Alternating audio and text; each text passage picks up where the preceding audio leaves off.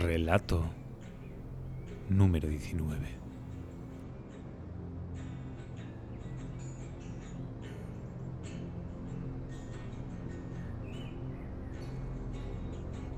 Como ya sabéis, suelo hacer bastante hincapié en este podcast en el, significado de las palabras, en el significado de las frases. soy una persona que está bastante obsesionada con la etimología porque creo que es una forma bastante buena de poder conocer la realidad y de poder conocer los entresijos de, de los misterios que nos rodean, porque al final nos han arrojado aquí y no tenemos ni puñetera idea de qué está pasando la mayoría de las veces. Vamos como un piloto automático, ¿no? Por ejemplo, una cosa que me llama poderosamente la atención, que lo he hablado con algunas personas y, bueno, hay... Algunos entienden lo que quiero llegar a decir y otros dicen, no sé, no sé por qué te estás fijando en eso. Pero bueno, acabo de descubrir que no es tan locura lo que estaba diciendo, no era un delirio, no era algo en lo que estaba haciendo hincapié por puro capricho o por una especie, por, meras ganas de tener razón, sino que hay un trasfondo detrás, es más importante de lo que parecía en un principio. O sea, lo que me refiero es en España, por lo menos en la región donde vivo, es bastante común entrar en un bar y decir, para pedir una cerveza, eh, sácame una cerveza o sácame una caña. No, se dice, con, los demás productos, cuando dices, eh, cuando quieres pedir un café con leche, dices, ponme un café con leche, por favor.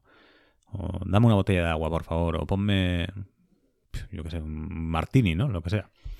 Pero cuando hablas de una, una cerveza, una caña o un sucedáneo, porque inconscientemente con cualquier eh, sucedáneo, o sea, da igual el formato de la cerveza, da igual que sea una caña, eh, un zurito, una pinta, yo qué sé, lo, como le llaméis, porque tiene distintos nombres, ¿no?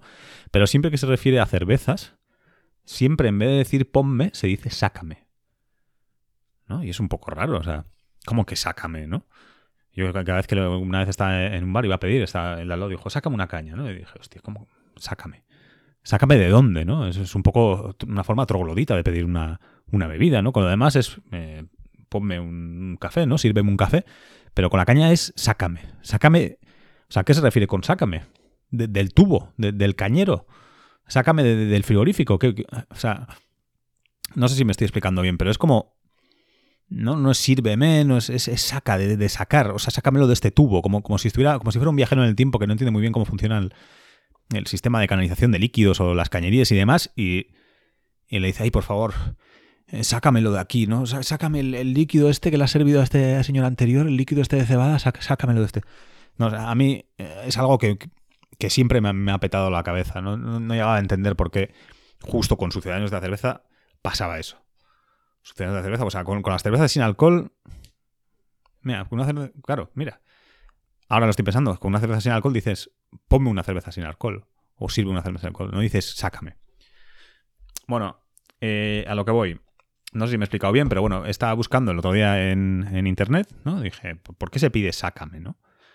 Y bueno, no había nadie que preguntase esto en internet, pero encontré unos textos de eh, Bartolomé de las Casas, del el texto este de la brevísima relación de la destrucción de las Indias, y ahí hablaba de que, bueno, sabéis que se trajeron diversos productos de América, ¿no? Se trajeron el tomate, eh, eh, las patatas, eh, la aviación, las hemerotecas, el concepto del espíritu, la musicalidad de las palabras. Se trajeron muchísimas cosas de allí. Y una de las cosas que se trajeron de allí era la cerveza. La cerveza, como la conocemos hoy en día, ¿no? La bebida esta de cebada fermentada alcohólica. Y en, ese, en la primicia relación habla sobre cómo los aztecas descubrieron la cerveza en uno de sus eh, rituales asesinos de estos en los que sacrificaban eh, llamas y niños y bueno.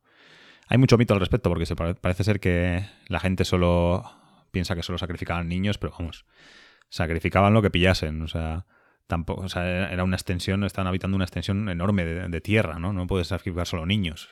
aparte que, es absurdo. Un niño de vez en cuando, pues sí, pues como todos. O sea, se han encontrado fosas con cientos de niños, pues sí. Pues no digo yo que, que los aztecas y los incas y los mayas, pues en algún momento pues hayan matado cientos de niños. Pero no era lo común. Lo común era matar, pues eso, sacrificar animales o gente mayor o lo que sea. Bueno, pues la, eh, cosa es que en uno de estos sacrificios rituales eh, estaban eh, pues en lo alto de la pirámide Habían sacrificado ya como 13 llamas y...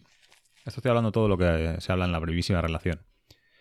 Bueno, pues en esos sacrificios rituales, una de las personas a las que mataron, creo que era el número 14, o sea, la catorceava persona, o la decimocuarta, mejor dicho, le, fueron a, arrasar el cuello, pero ese señor tenía una, enfermedad del hígado, una enfermedad en la sangre, y, no, él tenía como una ictericia, pero hiperbestia. Y al cortarle el cuello, empezó a brotar de él un líquido amarillo. Eh, o sea, se podéis imaginar a lo que estoy me refiriendo, ¿no? Me, refiero a que eh, estaba brotando de él un líquido como si fuera cerveza. Bueno, no era cerveza, pero el, chamán o el druida o el sumo sacerdote de, ese, pequeño reino inca o, o azteca en el libro no, no especifican exactamente qué civilización era porque los españoles le llamaban a todos los indios, ¿no? No hacían distinción, no habían hecho un estudio antropológico ni cultural de, la civilización a la que estaban tratando de invadir, ¿no? Y bueno, pues brotó del cuello un líquido amarillo con, con reflejos dorados y demás. Y el sumo sacerdote la probó y dijo, esto no es sangre, esto parece ámbar de fuego, parece ámbar del sol. Creo que aquí en este sacrificio realmente hemos tocado techo, creo que hemos, hemos complacido al dios del sol y tenemos que buscar alguna manera de replicar este líquido. Se lo dio a probar a los demás, los demás lo probaron y dijeron, pues sí, esto no parece sangre, ¿no? La sangre del niño anterior se había hierro, esto sabe como, no sé, como una especie de, zumo de cereal extraño, ¿no? Esto no, tenemos nada parecido aquí, aquí no cultivamos trigo. ¿Cómo puede ser que esto sepa de esta manera? Bueno, pues lo que hicieron los aztecas fue eh, intentar a toda costa replicar ese, ese líquido que emergió de ese, de ese humano sacrificado. Ese humano sacrificado se llamaba Huatalotepec Calapaquitosocomoco, pronunciado de esa manera particular por aquella civilización. Esta es la transcripción de, eh, la, de, cómo lo escribió fonéticamente Bartolomé de las Casas. Intentaron replicar ese, ese brebaje, ¿no?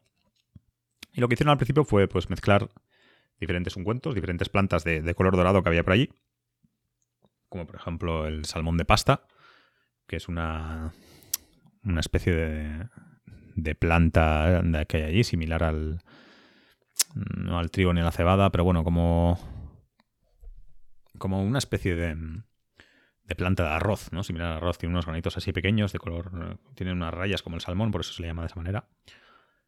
Y también otra planta que se llama el diablillo de sangre. El diablillo de sangre es uno de los primeros híbridos que se han descubierto de entre una seta y una flor. Tiene como tronco de seta y la parte de arriba es como una especie de rosa.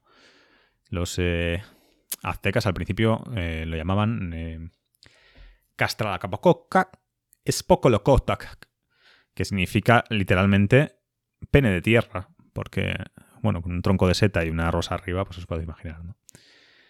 Pues, eh, usando estas dos plantas y utilizando la sangre de las nuevas víctimas que habían,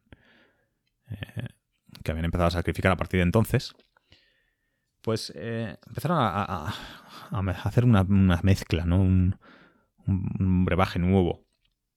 Y se volvió muy popular, porque era una, las plantas estas tenían efectos eh, alucinógenos, no eran, no eran efectos similares a, a lo que podríamos imaginar ahora que produce, bueno, imaginar, a lo que sabemos que produce ahora el alcohol en nuestro cuerpo, pero sí que tenía cierto... Mm, eran como benzodiazepinas, era la gente se sentía como una especie de sosiego, ¿no? Como de relajo ahí, como de... bueno, pues ya sabéis a lo que me refiero, ¿no? Como una sensación de bienestar, de relax, de ataraxia. Y se volvió muy, muy popular. Una de, las razones del declive de la civilización eh, azteca fue ese. Los eh, soldados aztecas estaban demasiado entretenidos, no solo guerrando entre ellos, entre diferentes eh, tribus aztecas, sino que además estaban prácticamente todo el, todo el puto día drogados. Bueno, pues se empezó a popularizar allí, ¿no? Porque la gente ya no había suficiente, o sea, no podían sacrificar a tanta gente para suplir la demanda de, esa, de esa pseudo cerveza, porque se quedaban sin gente que pudiera beber la cerveza. Con lo cual empezaron a, como a hacer sacrificios en frío, ¿no? Sacrificios vivos, ¿no? Hay algunas civilizaciones que ya sabéis que no matan directamente al animal, sino que, por ejemplo, pues eh, a las ovejas o a las cabras les cortan el rabo y se lo comen y no sé si se llaman sacrificios sin sangre o sacrificios sin sangre, sacrificios sin muerte. O algo así. Bueno, en ese plan, ¿no? La gente empezó a sacarse la sangre para poder eh, construirse su propia cerveza, ¿no? Poder fabricarse su propia cerveza en casa. Era, ahí nació también el concepto de cerveza artesanal. O más artesanal que eso, ¿no? Que hacerte la cerveza en tu casa con tu propia sangre. La cosa es que, ya sabéis que he mencionado al principio que el, aquel individuo sacrificado tenía una enfermedad del hígado, tenía ictericia, bueno, la sangre no tenía el color eh, rojizo ni tenía ese sabor a hierro normal, ¿no? Pero la gente, pues, como la habían intentando replicar esa bebida, le habían dado esa coloración a través de las plantas, ¿no? Ya la sangre en sí era algo irrelevante en, esa pócima, ya daba igual. Pero ellos no lo sabían, ¿no? Entonces empezaron a, extraerse sangre para poder eh, fabricarse la cerveza y cada vez pues se emborrachaba más y más, cada vez se hacía más popular, los españoles también em, probaron esa bebida que los estaba volviendo a todos, pues, ah, ese concepto que se tiene ahora de que los reinos eh, de las Indias de allí, ¿no? Los, esas tribus, las aztecas, los mayas y los incas, que era, vivían como una especie de paraíso ahí en mitad del bosque, de que estaban ahí eh, con las llamas abrazados y demás, bueno, estaban así por esta cerveza por, este brebaje que estaban haciendo, ¿no? La cosa es que los, a los indios les dieron la alternativa cuando se volvió muy, muy, muy popular entre los españoles y los europeos y, y demás gente que había ido allí a saquear. Y les decían, bueno, podéis trabajar en la mina de plata, porque sabéis que los españoles se dieron... Los indios tenían ciertas libertades, pero al final tenían que ser esclavos asalariados por cojones, ¿no? Y le dijeron, bueno, podéis ser mineros de plata durante un año, dos años, no me acuerdo exactamente cuáles eran las leyes, o podéis convertiros al cristianismo y además venir a nuestra granja de cerveza. Y eh, nos extraeremos la sangre y construiremos, fabricaremos nuestra cerveza y demás. Bueno, pues la cosa es que en, esos, en esa especie de granjas de, aztecas en los que se les extraía la sangre para eh, fabricar cerveza, entre los españoles se decía mucho lo de sácame, ¿no? Sácame una cerveza. Porque sacar una cerveza, allí el concepto de bar era ir a la granja y decir, vale, esta azteca eh, tiene pinta de que va a dar ahí un mejunje suculento, ¿no? Sácame la cerveza de este tío. O sácame la cerveza de este. De, de este niño. O sácame la cerveza de esta señora. Bueno. O sea, me estoy repitiendo un poco, pero es para que veáis que no había distinción, que valía a cualquier azteca, a cualquier individuo.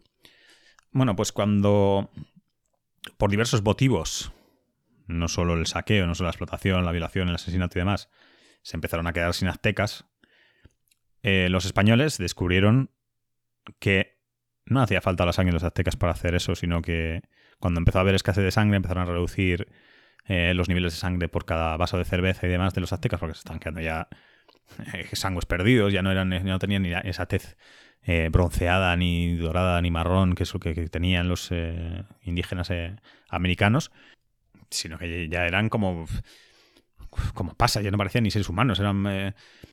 bueno, en, los grabados de, los holandeses que se hicieron para denunciar estas actividades de los españoles en América, podéis ver que, hombre, quizá en lo que salen los grabados, esos de partirlos por la mitad y coger las extremidades y tirarlas por ahí, pues bueno, no una exageración.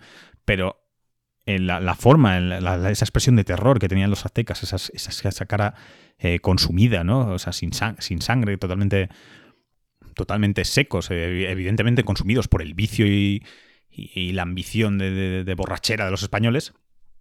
O sea, eso era totalmente cierto. Bueno, pues eh, la cosa es que eso se fue modificando con el tiempo, empezaron a utilizar otras plantas, empezaron a descubrir los procesos para fermentar la cerveza, porque las bebidas alcohólicas ya, ya existían y bueno, se volvió una, bebida bastante popular también cuando se trajo a Occidente, aún sin utilizar sangre. Pero quedó la, aquella raíz, ¿no? Quedó aquella etimología de sácame, ¿no? de sácame esta cerveza, sácamela de este individuo, ¿no? Lo que pasa que 500 años después, que todavía sigamos teniendo ese vestigio colonial de, sácame, ¿no? Sácame la cerveza de, este tubo, ¿no? O sea, no es de este tubo. O sea, al final los, los cañeros de, los bares, ahora mismo no puedo evitar verlos como, como, como brazos, ¿no? De, nativos americanos. Yo, ciertamente, aconsejo a todos mis oyentes que ya, al menos, no voy a decir que dejéis de beber cerveza porque es un, vestigio de, la época de la conexión española, porque al final no, tiene nada que ver, ¿no? Las patatas también es un vestigio, ¿no? Y el tomate y el chocolate y, bueno, múltiples productos, ¿no? Múltiples avances tecnológicos de, de hoy en día se han conseguido gracias a la explotación, pero lo que quiero hacer con este podcast es hacer un llamamiento a la decencia propia. Sea, no creo que haya ninguna necesidad de pedir las cervezas de esa manera. No creo que tengamos que decir sácame. ¿no? Sácame, además es que pensadlo, no tiene sentido. ¿De dónde, de dónde te van a sacar? ¿por qué le vas a pedir? O sea, tú si vas a, a comprar algo a una tienda, ¿qué le dices? Eh, eh, ponme. O sea, te va, a sacar eh, la ropa de un cajón y le dices, sácame la ropa. O sea, sácame, sácame esta camiseta del almacén, ¿no? ¿Vas a decir eso? Vas a ir a, eh, a una tienda de infusiones y le vas a decir que... Eh, eh, ponme aquí en esta mesa la caja aquella, ¿no? Es que es una, forma ridícula de pedir algo, ¿no? O sea, vas a, repararme una bici, no vas a reparar una bici que se te ha roto y le dices, enróscame eh, la, tuerca está aquí en esta, O sea, analizas lo que es la, rotura y dices, enróscame esto aquí y luego ponme esto así. O sea, a ver, ¿eh? vamos, a, vamos a ser serios. O sea, ponme, sírveme, ¿no? Sírveme una cerveza, sírveme una Coca-Cola, sírveme un café. No, sácame. Sácame no tiene sentido. A no ser que le digas, sácame la cerveza y se los piques luego, ¿no? Como sácame, me refiero pues en el sentido en el que se se le sacaban antes la cerveza a los indios. O sea que esta, información no es lo suficientemente popular ahora mismo como para poder hacer un uso extensivo, generalizado de eso en los bares y que no te miren raro, pero bueno. Sin más, solo quería, me pareció un pequeño detalle que había que comentar. Es una, pequeña anécdota, no tiene ningún sentido. Eh, o sea, no tiene ninguna relevancia en nuestra vida diaria. Pero bueno, yo a partir de ahora lo que sí sé es que jamás voy a pedir una cerveza de esa manera, de sácame una caña. O sea, me parece ya me parece impúdico. Antes me parecía absurdo, ahora me parece una falta de respeto y una falta de decencia y de civismo brutal. Bueno, pues simplemente quería decir eso. Muchísimas gracias por haberme escuchado y nos vemos en el siguiente programa. Un abrazo a todos.